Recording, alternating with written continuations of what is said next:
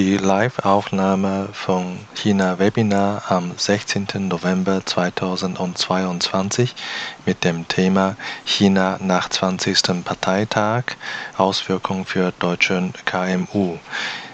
Die Aufnahme wurde für den Podcast leicht überarbeitet.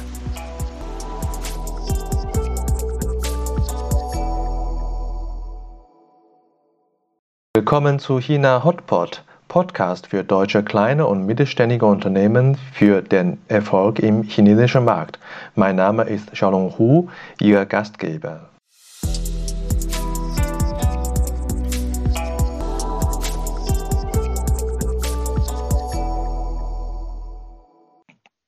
Und somit möchte ich, möchte ich äh, die vier Gäste von heute vorstellen.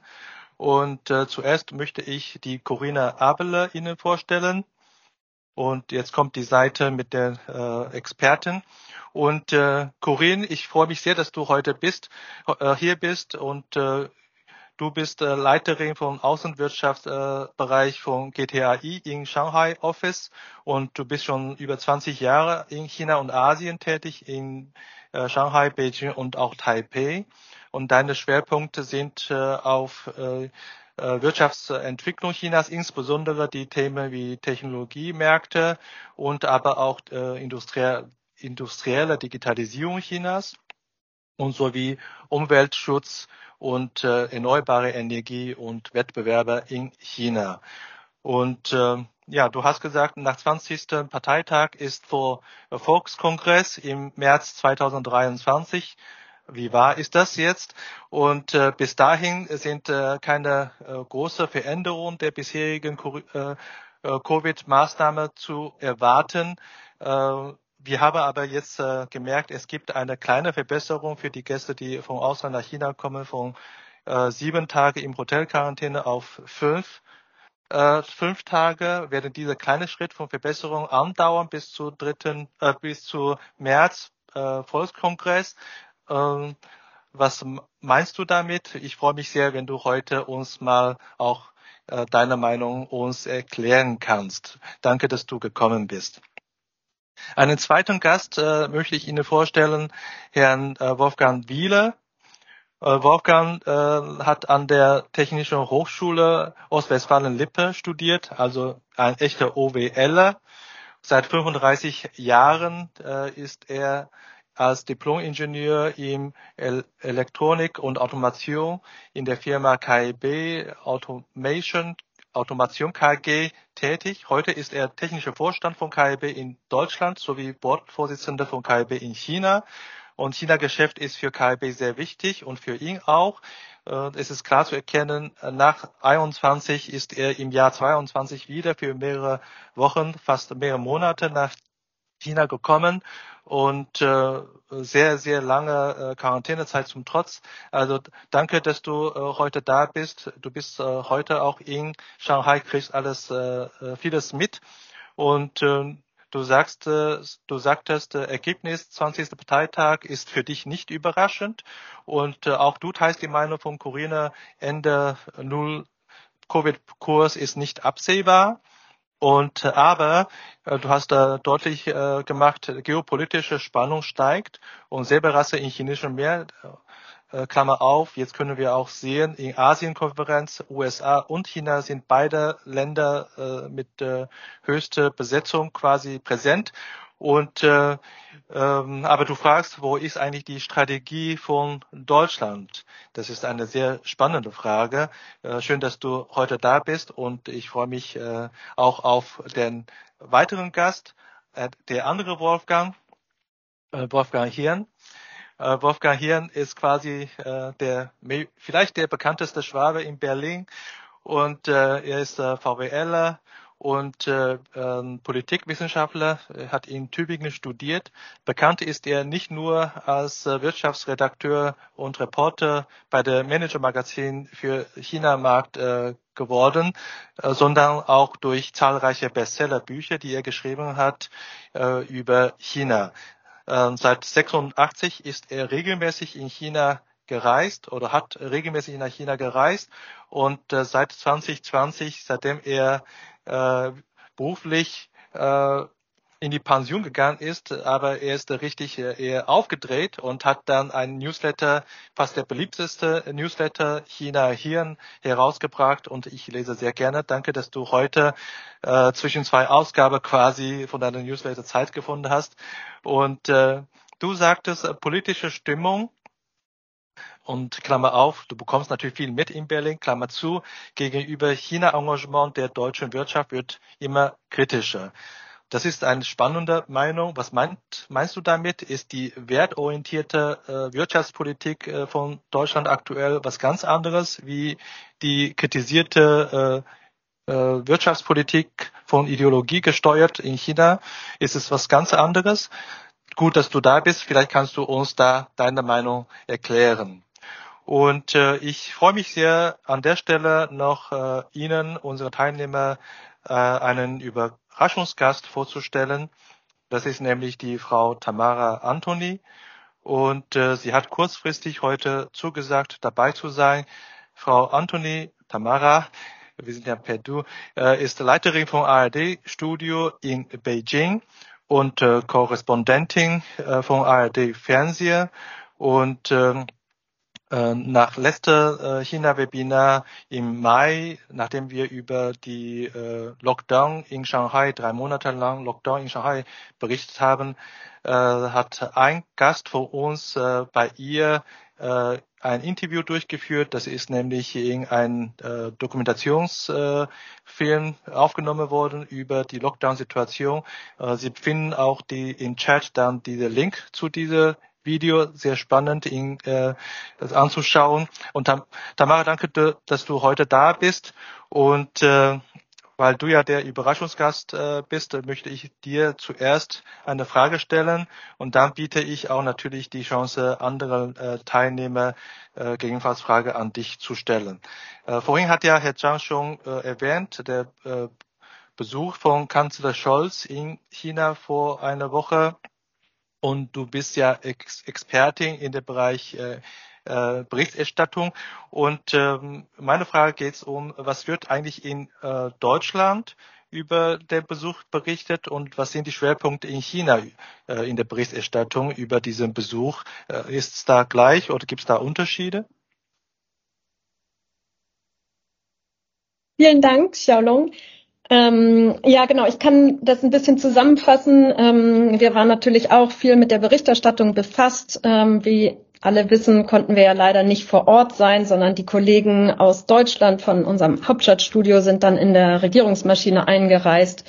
Und wir haben das quasi auch immer nur ähm, dann quasi über unsere Kollegen, die dann ein Live-Signal aus der großen Halle des Volkes zu uns gesandt haben, ähm, abdecken können. Ähm, ich habe dann immer geschaut, wie wird in China dieser Besuch aufgenommen und ähm, das sicherlich bemerkenswerteste ist, dass es einfach diesen riesen Unterschied gibt, wie wichtig äh, in Deutschland China wahrgenommen wird, wie sehr einfach schon die Tage vor dem Besuch das Thema China die Medien bestimmten und wie umgekehrt ähm, Deutschland einfach nicht eine so große Bedeutung in China hat, wenn man zumindest in die Zeitung guckt und anschaut, wie der Besuch von Herrn Scholz gecovert wurde.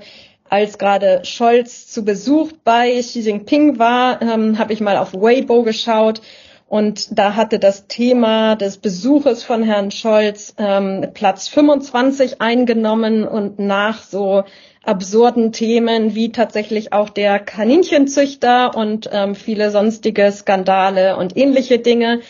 Ähm, und selbst in den Zeitungen, also in den Staatsmedien wie China Daily oder CCTV Plus, ähm, war ein großes Foto von dem Besuch der Präsidentin von Tansania ähm, an, an dem Abend zu sehen, aber nur ein kleines Foto von Olaf Scholz. Insofern hatte ich den Eindruck, muss man auch immer noch mal relativieren, ähm, wie unterschiedlich diese Wahrnehmungen der Wichtigkeit ähm, sind.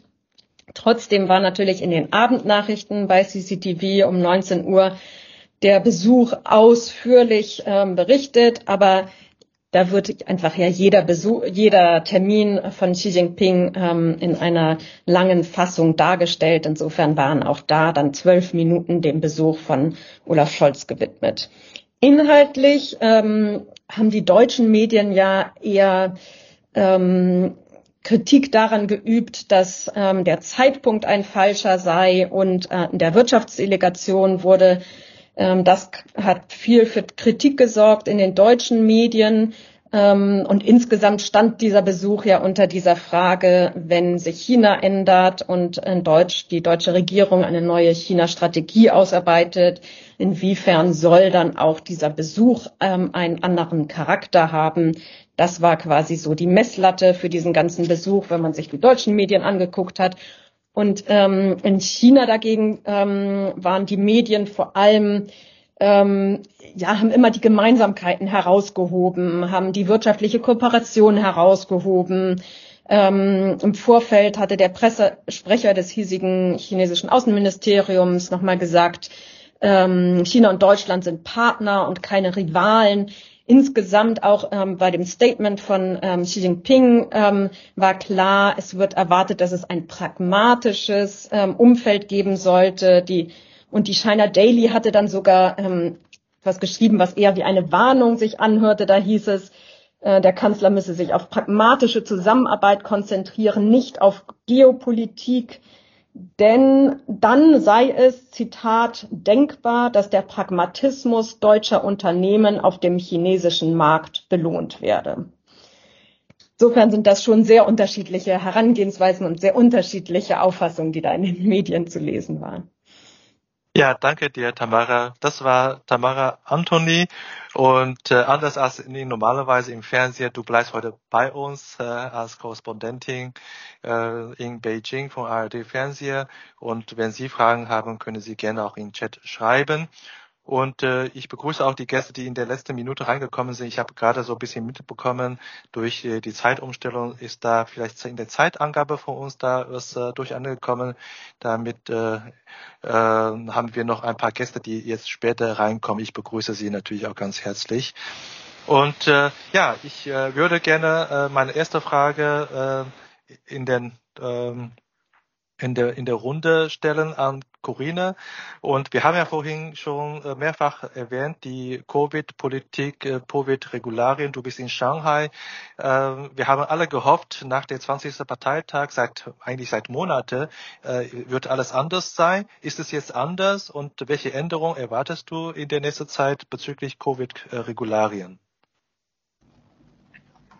Ja, herzlichen Dank erstmal, dass ich da mit äh, dabei sein darf und ähm, habe auch ganz interessiert zugehört, ähm, wie die Berichterstattung eben so unterschiedlich war über den äh, Kanzlerbesuch.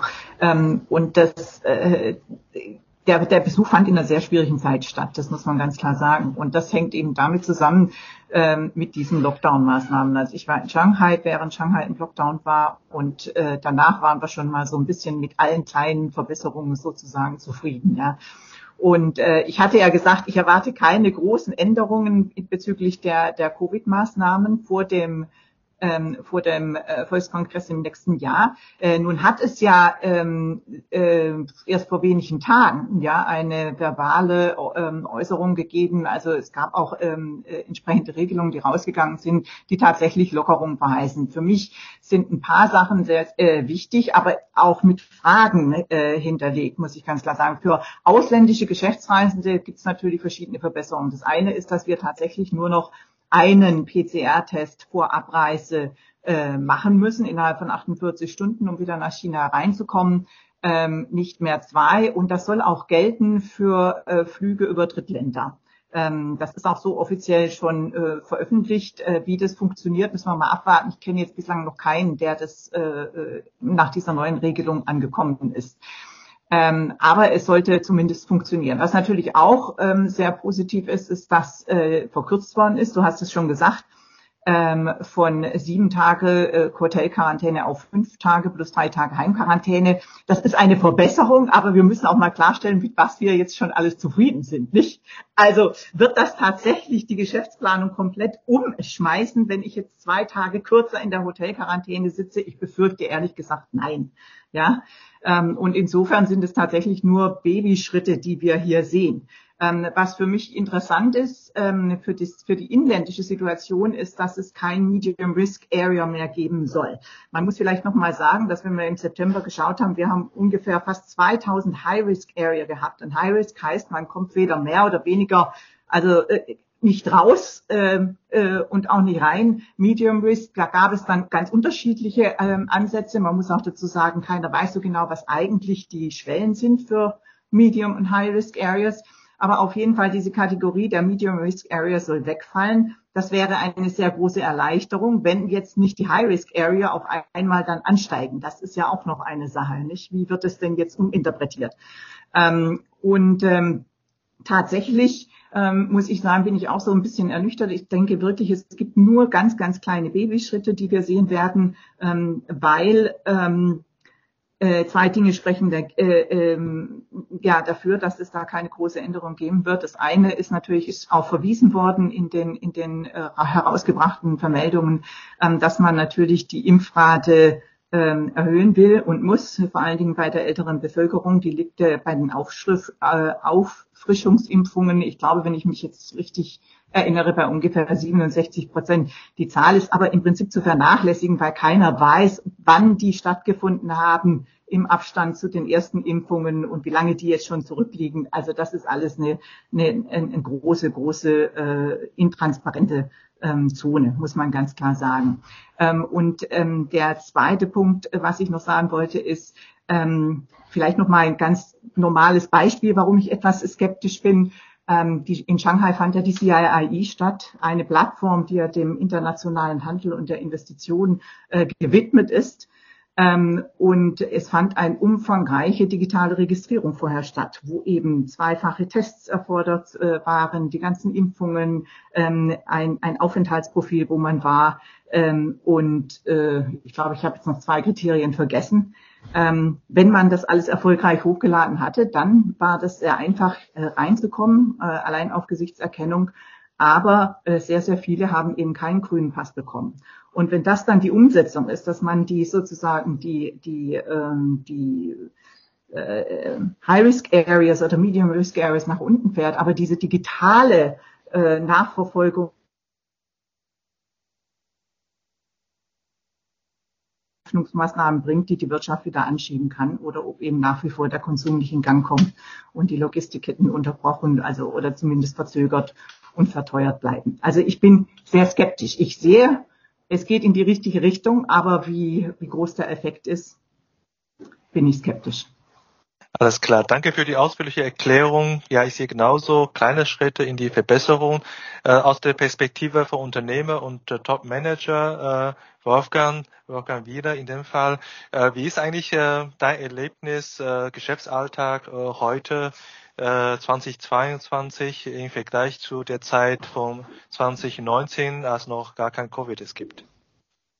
Ja, es wurde jetzt schon, ähm, hallo erstmal in die Runde, es wurde jetzt ja schon äh, erklärt, was alles jetzt sich äh, geändert hat in den letzten ähm, Tagen und Wochen.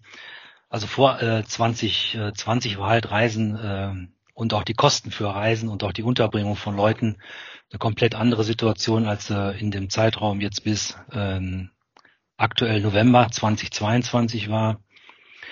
Ähm, ich erinnere nur, dass wir bis äh, Mitte dieses Jahres noch eine sogenannte PU-Einladung gebraucht haben, um überhaupt reisen zu können. Die ist auch nicht mal so ganz einfach zu bekommen und hat eine, also wir rechnen immer damit so zwei bis drei Monate ähm, Beantragungszeitraum und dann war die, in der Regel hat es dann auch funktioniert, aber sicher war es auch nicht. Äh, 21 Tage, äh, 14 plus 7 Quarantäne äh, bis Juni, Ende Juni. Auch nicht so schön. Plus dann noch die Unsicherheit, dass die Flüge überhaupt stattfinden. Also der sogenannte Bann der Flüge, wenn mehr als fünf oder zehn Prozent Covid-Patienten oder Patienten ist der falsche Ausdruck, Covid-Passagiere transportiert wurden, hat natürlich auch nicht gerade dazu geführt, dass eine Planungssicherheit da war. Das alles scheint jetzt etwas besser zu, zu werden. Ähm, das muss man erst mal sehen. Auch die, die Flugpreise, die äh, bis ähm, Ende des dritten Quartals in der Größenordnung über 10 10.000 Euro für Business und um die 5.000 Euro für äh, Econoflüge waren, sind nicht gerade motivierend gewesen. Das Ganze kann sich jetzt, wird sich jetzt ändern. Was für uns eben ganz wichtig ist, dass sich äh, aktuell scheinbar dieser Bann der, der Flüge äh, nicht mehr stattfindet. Also jeder Flug, der angekündigt ist, findet auch statt, es sei denn, es gibt technische Gründe, die dagegen sprechen. Die zweite große Erleichterung, die wir jetzt äh, glauben zu spüren, ist, dass die Quarantäne innerhalb des Reisens von China wegfällt. Also wenn ich einmal eine Quarantäne bei der Einreise durchlaufen habe von fünf plus plus drei, dann kann ich damit äh, wohl innerhalb von China äh, ähm, reisen, so zumindest die Ankündigung. Muss auch noch mal überprüft werden, ob das dann auch so praktiziert wird. Also wir sehen äh, den Peak der Schwierigkeiten haben wir gesehen so bis äh, Juni äh, diesen Jahres 2022 mit den all den genannten äh, Einschränkungen, PU-Einladung, ähm, lange Quarantäne und Unsicherheiten bei den Flügen, hohe Flugkosten, hohe Unterbringungskosten und Schwierigkeiten bei der Reise innerhalb von China. Das ist jetzt etwas besser geworden oder scheint besser zu werden in den, in den letzten Wochen. Von daher ist die Situation, äh, wir warten jetzt ab, was sich äh, in 2023 äh, nach dem Frühlingsfest ergibt, wie sich dann das Ganze gestaltet. Also es ist etwas einfacher geworden, aber immer noch deutlich aufwendiger, als es vor der äh, Covid-Zeit, also bis Ende 2019, Anfang 2020 der Fall war. Danke dir, Wolfgang. Und nachdem wir so grob erfahren haben, was ist die äh, aktuelle Situation in China zur Covid-Zeit, äh, quasi unser erster Abschnitt, mache ich eine kurze Pause. Wir haben ein, eine Meldung aus dem Chat und Dr. Merche aus Taiwan, ich meine, der äh, in Taiwan arbeitet und lebt. Und der hat äh, eine Frage gestellt, äh, ich denke, das geht ganz gut an dich, Tamara. Er fragte, ob in China auch berichtet wird über die Drei-Partei-Regierung, also Schrägstrich Minderheitsregierung. Ich, ich bin da politisch jetzt nicht sicher, ob das so die Bezeichnung richtig ist. Und andere Gäste fühlen sich, sich fühlt ihr euch auch frei, das zu ergänzen Ich mache einfach mal den Anfang. Ähm, genau zur drei Parteienkoalition. Ähm, Gerade im Vorfeld von dem Besuch von Herrn Scholz war das schon immer wieder Thema, ähm, vor allem weil eben dann hervorgehoben wird, dass ähm, es ja auch andere Stimmen in der Regierung gibt, ähm, die auf eine andere China-Politik drängen. Und wenn man sich jetzt eher so die ähm, nationalistische Global Times anguckt, dann wird halt schon auch darauf verwiesen, dass eben also dass eben, ich weiß nicht, ob sie direkt als China-Feinde bezeichnet wurden, aber es ist schon so, der Duktus ist ähm, die junge ähm, Außenpolitikerin fährt einen anderen Kurs und ähm, darum sind wir glücklich, dass jetzt Scholz der Pragmatiker ist. Also so so diese, das ist schon ein Thema. Man hat das Gefühl, da wird wie so ein Keil reingeschoben. Aber ähm, ja, es ist ein Thema, dass das eine Drei-Parteien-Koalition ist und das ist ähm, hier sehr, sehr präsent. Ja, gut. Dann würde ich jetzt äh, unser nächster äh, Abschnitt der äh, Runde starten und zwar äh, über die äh, Chinas Parteitag äh, und die Rolle von Chinas Parteitag für die Wirtschaft. Ähm, ich habe der Eindruck, äh, selten wird über einen Parteitag so äh, massiv berichtet aus deutscher Perspektive, was in China passiert. Und äh, welche Rolle äh, jetzt an dich, Wolfgang, Wolfgang hier in dem Fall, welche Rolle spielen eigentlich Parteitage Chinas äh, für die Wirtschaftspolitik? Was kann man aus den letzten 30 Jahren äh, Geschichte eigentlich lernen? Ah, Wolfgang, du bist noch gemutet.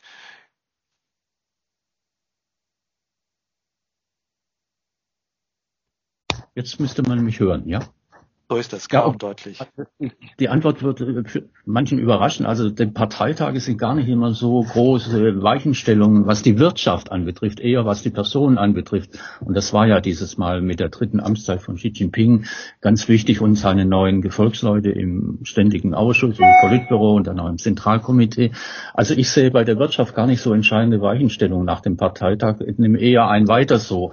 Vielleicht interessanter wird sein, was nächstes Jahr im Frühjahr dann auf dem Nationalen Volk Volkskongress wirtschaftlich auch äh, besprochen und entschieden wird. Und dann wird man ja auch wissen, wer eigentlich so das Core-Team sein wird, was, was zukünftig die Wirtschaftspolitik bestimmt. Und das werden natürlich Leute aus dem Politbüro oder aus dem Ständigen Ausschuss sein. Und das sind durchaus, wie ich finde, interessante, auch wirtschaftsorientierte äh, Technokraten dabei. Also im Prinzip aber ein weiter so, das heißt weiterhin die Dual Circulation, Stärkung der heimischen Wirtschaft und auch Bekämpfung des sozialen Ungleichgewichts, Stichwort Common Prosperity und auch Fortsetzung der Innovationspolitik und auch bei Hightech-Industrien unabhängiger zu werden.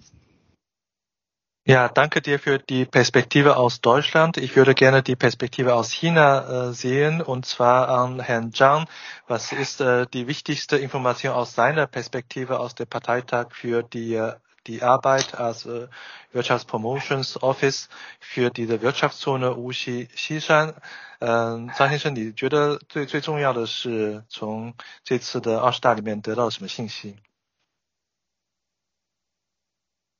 嗯，这次那个中国共产党的第十二二十大全国代表大会是全党全国各族人民迈向全面建设社会主义现代化国家新征程，向第二个百年奋斗目标进军的一个关键时刻，开召开的一次十分重要的一个大会。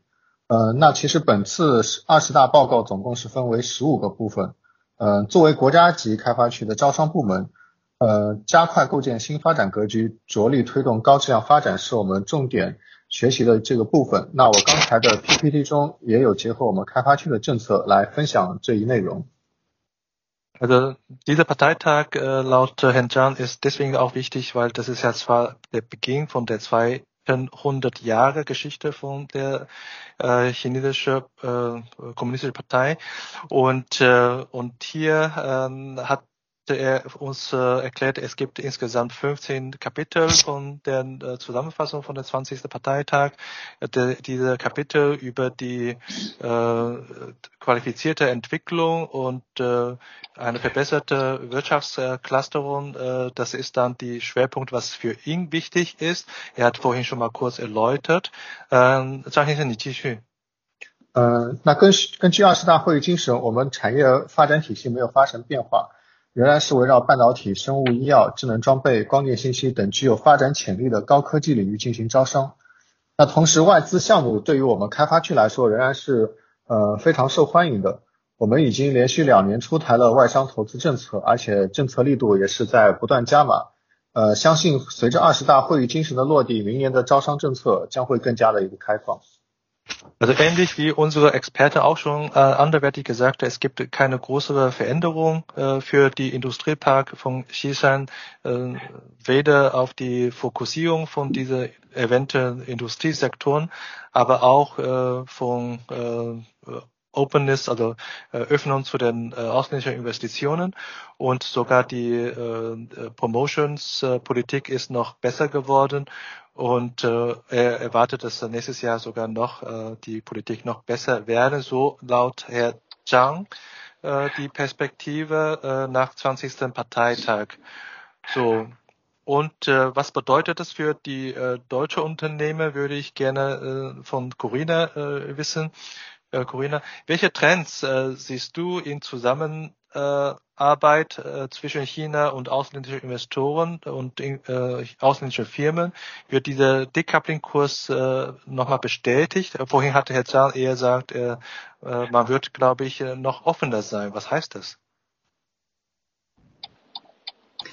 Ich, ich denke, dass man mit der Definition von Decoupling ein bisschen äh, vorsichtig sein muss. Ähm, aus meiner Sicht gibt es da zwei verschiedene Ansatzpunkte. Das eine ist ein ähm, durch industriepolitische oder eben auch politische Strategien forciertes Decoupling. Das gibt es auf beiden Seiten. China hat natürlich äh, vorher schon mit seiner äh, Made in China 2025 Strategie auf diese Self-Sufficiency äh, äh, hingewiesen. Ja, das ist ja im Prinzip de facto ein ähm, ein sich abkoppeln von ähm, Abhängigkeiten vom Ausland, vor allen Dingen bei Technologiekomponenten oder eben natürlich Halbleiter und so weiter. Wie schwer das tatsächlich umzusetzen ist, das wissen wir jetzt inzwischen natürlich auch und wir sehen auch die Anfälligkeiten. Die USA haben ja verschiedene Maßnahmen in letzter Zeit ergriffen, die das nochmal äh, deutlich gemacht haben. Dem und natürlich, äh, wir sehen auch die Coupling sozusagen von der von der westlichen Seite aus, von Europa, von Deutschland, dass wir sagen, wir wollen ähm, unsere Dependenz, unsere Abhängigkeiten verringern und deshalb eben äh, eine, eine einseitige Abhängigkeit durch resiliente Lieferketten ähm, ersetzen. Das bewirkt natürlich auch ein, ein äh, Decoupling und ein, ein Nearshoring. Also das ist, sind politische ähm, Argumentationen, die auf geopolitischen Risiken beruhen. Was macht denn der Unternehmer? Aus meiner Sicht macht er zum Teil in China, wer schon in China ist, ein faktisches, ein, ähm, ein unternehmerisches Decoupling, nämlich dass er sagt, ähm, ich möchte von all den Risiken die Risiken verringern und versuche deshalb näher an den Kunden zu sein. Das heißt, meine Lieferketten zu lokalisieren äh, in China und mich in China auch. Also das hat verschiedene Aspekte, ja. Und diese stärkeren Lokalisierungstendenzen, äh, denen kommen natürlich die äh, die angesprochene ja weitere Upgraden der Wirtschaft, wenn ich im richtigen Bereich unterwegs bin, ähm, im technologienahen Bereich, im High-End-Equipment und so weiter, wo ja sehr viele KMUs unterwegs sind, nach wie vor auch in der Digitalisierung, Automatisierung. Da kommt das natürlich entgegen. Also deswegen, man muss sehr, man muss sehr schauen, wie sich das auswirkt. Ähm, wer noch nicht in China ist, wird er nach China gehen? Das ist eine hochinteressante Frage. Da gilt es natürlich eben, diese Risiken abzuwägen. Ähm, die, die, die Supply Chains, die haben sich einigermaßen wieder erholt, aber es sind natürlich diese geopolitischen Risiken, die verstärkt hier arbeiten. Und äh, ich denke, der eine oder andere, das haben wir ja auch bei der äh, Asien-Pazifik-Konferenz jetzt gesehen, ähm, sieht auch die Möglichkeit, sich in den RCEP-Raum oder in den ASEAN-Raum hineinzubegeben und von dort aus möglicherweise dann den chinesischen Markt zu bedienen. Ja, du hast vollkommen recht. Äh, ist, man muss sehr vorsichtig sein, mit solchen Schlagwörter zu, äh, äh, zu äh, behandeln oder zu, zu arbeiten. Äh, Decoupling, das kommt darauf an, von welcher Perspektive man äh, auf, die, auf das Thema guckt. Ein ähnliches Beispiel habe ich neulich äh, auch einen Fall. Es geht um die Politik äh, oder von die Strategie von China plus eins.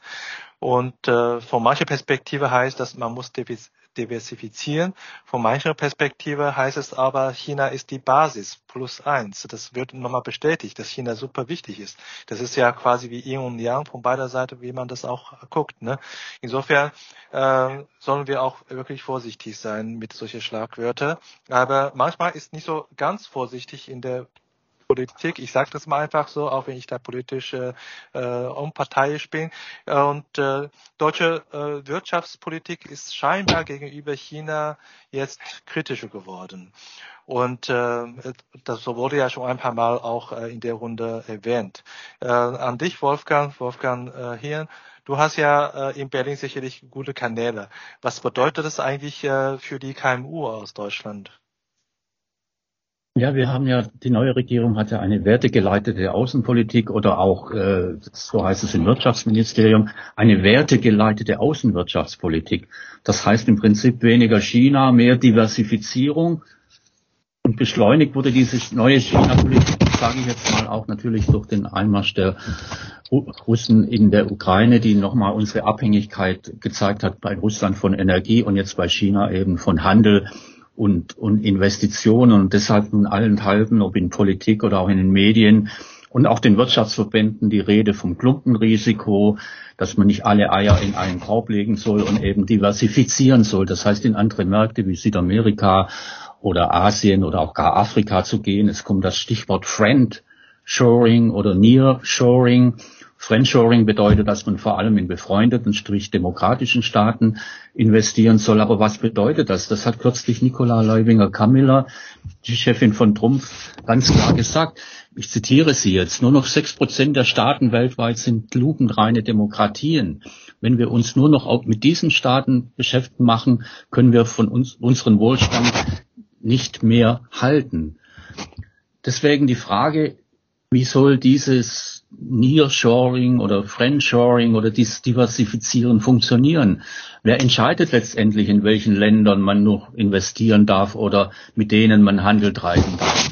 Wer entscheidet, wann ein Unternehmen von einem Land, also zum Beispiel China, abhängig ist? Das Wirtschaftsministerium? Dort sagt man natürlich, nein, klar, Investitionsentscheidungen seien natürlich Sache der Unternehmen. Aber man wolle die Investitionsströme schon etwas lenken, zum Beispiel durch die etwas restriktivere Vergabe von, von Bürgschaften, Stichwort Hermes-Kredit. Das sind also schon, ist eine neue Handelspolitik, hat ja auch Robert Habeck soeben in Singapur nochmal ganz klar gesagt. Und was bedeutet das aber für die Unternehmen? Zunächst mal ganz große Unsicherheit. Das zeigte sich auch eben auf dieser gerade zu Ende gegangenen Asien-Pazifik-Konferenz der Wirtschaft in Singapur. Und diese Un Unsicherheit war vor allem bei KMUs zu spüren, denn sie fragen sich, sollen wir, dürfen wir noch in China investieren? Was sind für mich Alternativen? Südostasien? Wenn ja, wo? Kann ich mir das aber überhaupt leisten? Als KMU habe ich nicht so diese Möglichkeiten wie Konzerne. Ich habe kann nicht so viel Manpower und ich habe auch nicht so viel Geld. Und Konzerne müssen sich nämlich nicht diese Frage stellen, denn sie sind ja schon überall. Deshalb verstehe ich auch die politische Aufforderung zum Diversifizieren nicht ganz. Siemens und Bosch sind doch schon längst in Südostasien oder in Lateinamerika. Und die Konzerne haben auch betont, ich verweise auf den FAZ-Gastbeitrag acht deutscher Konzernchefs vom vergangenen Donnerstag, dass sie in China bleiben werden und auch da zum Teil weiter investieren wollen. Und ich glaube, wir können uns ein Abkoppeln von China überhaupt nicht leisten, denn er würde wirklich Wohlstandsverluste hierzulande bedeuten. Und das jetzt gerade in einer Phase, wo wir in eine Rezession schlittern, auch noch das China-Geschäft in Frage zu stellen, halte ich für sehr problematisch. Wobei es geht ja nicht um ein reines Decoupling, alles raus aus China. Es geht weniger China. Aber das hört sich sehr allgemein sehr nett an, aber wie es in Praxis funktioniert, sehe ich große Schwierigkeiten. Mhm. Danke, Wolfgang. Nochmal ein Hinweis, äh, dein Mikrofon wurde häufig äh, vom Papier beeinflusst, also das nur mal am, am Rande für äh, das bessere Erlebnis äh, für uns alle. Ähm, ja, danke für deine Inputs und wir haben hier äh, äh, eine klare Meinung äh, auf andere Seite, ich kann äh, von den äh, von chinesischer Seite auch bestätigen, äh, von meinen Kunden, die auch KMU sind aus Deutschland, bekomme ich auch häufig mit, äh, ihre größte Sorgen sind tatsächlich, ist China noch sozusagen offen für sie? Äh, äh, sind sie noch weiter willkommen äh, nach China? Also äh, offensichtlich sind die Unsicherheit auf beiden Seiten. Und äh, wir haben hier nochmal eine Wortmeldung aus, aus Taiwan, interessanterweise heute. Und äh, Dr. Metscher, nochmal grüßen Sie. Äh, Sie haben gefragt, gibt es in Ushi noch ein Start-up-Ökosystem in, äh, in Biomedizinsektor. Das würde ich natürlich gerne äh, jetzt äh, die Frage weitergeben. Äh, 张先生，呃，我们有一位呃参参会者说，呃，在无锡有没有有关于我们生化方面的呃生物医药方面的这个就是呃创业的创业的这个机会和创业的这个板块。呃，有，因为呃其实无锡的两大地标型产业，一个是集成电路，那另外一个话就是生物医药了。那两个其实在我们无锡当地都是产值破千亿元的一个产业。那其中，呃，国外最具代表的生物药公司，那就是阿斯利康，在我们无锡有三个工厂。那国内，呃，有代表性的话就是药明康德。那其实它的一系列上下游的产业链都是配套非常完善的。Also äh, Dr. Mösche, klares Ja, äh, ist so 100 Milliarden äh, RMB-Sektor in Wuxi und äh, detaillierte Informationen kriegen Sie sicherlich äh, über uns äh, die Kontaktdaten mit äh, mit Herrn Zhang und äh, wir würden weitergehen mit unserem eigentlichen äh, Programm. Und äh, ich habe hier noch mal eine Frage an Wolfgang Wieler hier. Ähm, ähm, wir gehen jetzt äh, einen Schritt nochmal weiter für die äh, Ausblicke, also für die nächste, nächste Phase so, sozusagen von der Unternehmen.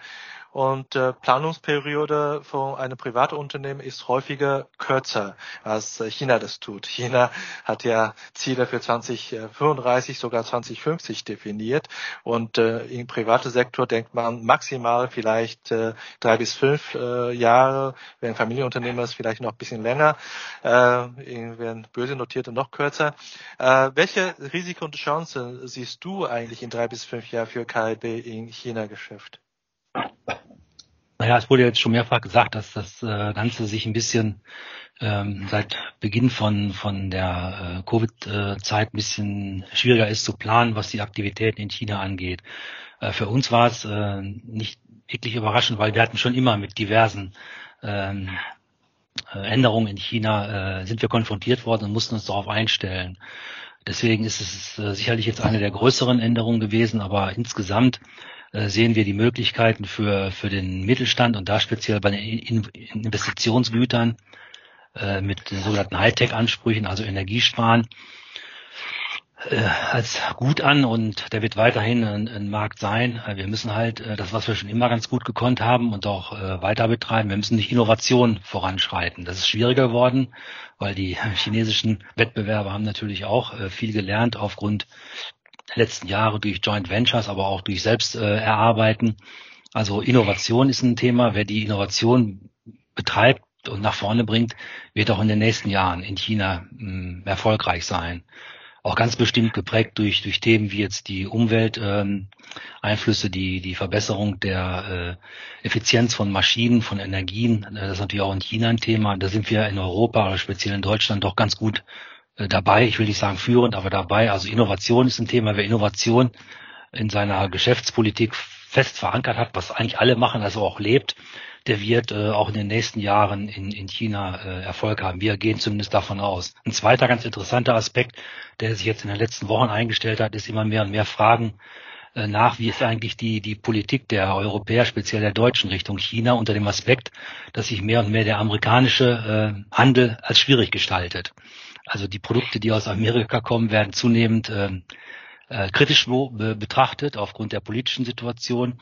Und da muss natürlich ein Ausgleich her. Und dieser Ausgleich, der wird durchaus auch bei europäischen deutschen Firmen gesucht. Das ist auch mal eine ganz gute, ganz gute Chance für uns, äh, von, von dieser gesamtpolitischen Situation zu profitieren. Aber insgesamt äh, schätzen wir die Situation für mittelständische Unternehmen aus dem Bereich der Innovationsgüter als, als positiv ein. Äh, wir möchten nur eben das Ganze flankiert sehen mit einer Strategie der Bundesregierung, äh, weil Wettbewerbs ist äh, immer auch so gut, wie dann die Möglichkeiten für die anderen Mitbewerber auch geschaffen sind oder eben nicht geschaffen sind. Also wir erwarten uns da klare Ansagen bis wenn es möglich ist, noch in diesem Jahr, um einfach auch ein Stück weit da Sicherheit zu bekommen, dass wir ähnlich gestellt werden wie unsere anderen Marktbegleiter. Ja, vielen, vielen Dank. Und äh, ich äh, äh, bin gespannt auf äh, eure Strategie und eure Maßnahme jetzt in China nach Covid-Zeit. Ihr seid bis jetzt sehr äh, erfolgreich gewesen. Äh, ich wünsche euch natürlich auch viel Erfolg. Ich habe somit eine letzte Frage, die wir äh, quasi äh, offiziell jetzt an unsere Experten haben. Ich will nur damit sagen, Sie haben noch Möglichkeit, ein, zwei Fragen in Chat zu stellen. Das können wir noch schaffen. Die letzte Frage von mir geht es eigentlich an Herrn Zhang wieder. Äh, äh, Herr Chan, Sie sind, äh, Sie haben, Sie haben gesagt, Sie wollen äh, deutsche Investoren willkommen heißen. Äh, was tun Sie konkret äh, in Richtung Kommunikation, in Richtung Deutschland, in Richtung deutscher KMU? 嗯，张先生，你说我们你欢迎德国的这个投资，那具体来说，二零二三年你会做什么样的这些沟通工作呢？嗯， 二零二三年，嗯，的话，其实呃，在疫情之前，德国一直是我们境外招商活动的一个呃重要一站。那其实呃，在疫情之前，也就是二零一八年和二零一九年，我们分别在德国雅琛和斯图加特举办了各举办了一场那个招商活动。那在二零二三年，我想在中国防疫政策允许的一个条件下，我们也是将会联合 China Team 在德国举办一场活动。呃，那如果有企业有投资中国的需要，或者想要了解我们开发区的政策，我们也是可以安排专程拜访，当面深入交流。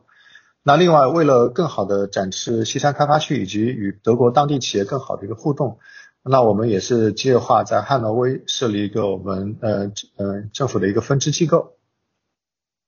Ähm, Herr Zahn sagt, äh, deutsche Wirtschaft ist schon immer wichtig, oder deutsche Unternehmen sind schon immer wichtig gewesen für China, lange Zusammenarbeitshistorie. Und äh, in, in Zukunft wird äh, die, äh, ich fasse ein bisschen zusammen, wird die Development Zone nach äh, Deutschland aktiv Kommunikation betreiben. Wir organisieren, also Sie organisieren da auch äh, vor Ort äh, Veranstaltungen in Deutschland, wenn Covid-Politik das erlaubt und äh, plane sogar ein Repräsentanz in Deutschland äh, zu äh, errichten, möglicherweise in Hannover. Ich freue mich natürlich für Peter, der Wirtschaftsförderungskollege äh, aus Hannover. Äh, er wird sich sicherlich freuen. Also äh, wir freuen uns, wenn da die Information, äh, intensiv äh, bleiben. Äh, das ist immer die beste Methode, um Missverständnisse zu äh, eliminieren oder zu reduzieren. Und wir haben äh, zahlreiche Fragen aus der äh, aus der Chat. Ich möchte zuerst äh, die äh, Frage von Frau äh, Förster, Laura Förster äh, stellen an Herrn Bieler. Wie wirkt sich äh, das Festhalten an der Zero-Covid-Politik und die damit äh, verbundene Herausforderung für Ihr China-Geschäft auf das Risikomanagement von KIB aus? Also das dreht sich wieder um äh, Zero-Covid-Politik. Und äh, du hast schon sicherlich äh, geantwortet irgendwo, aber vielleicht kannst du nochmal zusammenfassen für äh, Frau Förster nochmal sagen. Also dadurch, dass jetzt die äh, Reiserestriktionen äh, langsam zurückgenommen werden, ist es sicherlich neben Besuchen von Deutschland nach China auch wieder möglich, äh, umgekehrt zu reisen. Ähm, und damit ist die Situation, nähert sich einem einer Situation wie Ende 2019 an. Also für uns war die Zeit von 2020 jetzt bis Ende 2022, also diese drei Jahre war natürlich extrem unbefriedigend. Kommunikation äh, im Wesentlichen nur über Internet, in Betriebnahmen durch Service äh, und andere Mitarbeiter fast nicht möglich mit vernünftigem Aufwand. Das Ganze wird sich jetzt äh, entspannen und von daher sehen wir äh, dieses Thema äh, mit, mit einer Perspektive von vielleicht sechs Monaten als, als äh, beendet an. Okay, danke dir. Und wir haben, äh, ich habe äh, nicht äh, mich überrascht, dass da ein, eine Frage bezüglich Hamburger Hafen Beteiligung kommt. Ich die stelle ich gerne an Tamara fast äh, das machen würdest. Und wie wird eigentlich über die Beteiligungsversuche von Elmos und auch die Beteiligung in Hamburg Hafen Stichwort äh, in China eigentlich gesehen und diskutiert? Also ähm, genau, es wird ja hier dann anders wahrgenommen. Ne? Es wird dann nicht von einer Einflussnahme der deutschen Regierung gesehen, sondern ähm, als eine pragmatische Entscheidung. Also und vor allem war es einfach kein großes Thema. Man musste schon sehr suchen, um überhaupt ähm, Artikel zu dem Thema ähm, Costco in Hamburg oder Elmos zu finden. Aber ähm, wenn, dann war es eben quasi erwartbar ähm, in der Linie ähm, eine richtige Entscheidung des Kanzlers und ähm, eine Politisierung in dem Verbot ähm, des Einstiegs bei Elmos. Okay. Danke dir, Tamara. Wir haben leider heute äh, keine weitere Zeit mehr und ich begrüße Sie nochmal ganz herzlich, bedanke mich äh, bei allen für die aktive äh, Mitgestaltung dieser Veranstaltung. Eine Minute später äh, haben wir angefangen, eine Minute später haben wir jetzt auch vor zu beenden. Die Tagesschau beginnt um äh, 17.01 Uhr China-Zeit, um dabei bei der Thema zu bleiben. Und ich wünsche Ihnen weiterhin viel Erfolg in Ihrem Geschäftsleben, am besten mit China und in China, natürlich auch in Taiwan. Grüße äh, Dr. Mötscher. Wenn Sie da Kontaktdaten brauchen, kontaktieren Sie uns bitte direkt. Wir machen dann die Brücke. Und äh, Ihnen alles Gute und bis nächstes Mal. Das war unsere heutige Episode. Ich bin Xiaolong Hu, Ihr China-Coach für Ihren Geschäftserfolg. Wenn Sie als deutscher KMU noch mehr über China wissen möchten, empfehle ich Ihnen unsere kostenlose englischsprachige Webinarserie China Webinar zu besuchen. Oder schreiben Sie gerne eine Mail an mich persönlich unter der Webseite china-team.de. Mit über 100 China-Experten können wir Ihnen gerne weiterhelfen. Bis nächstes Mal und 再见.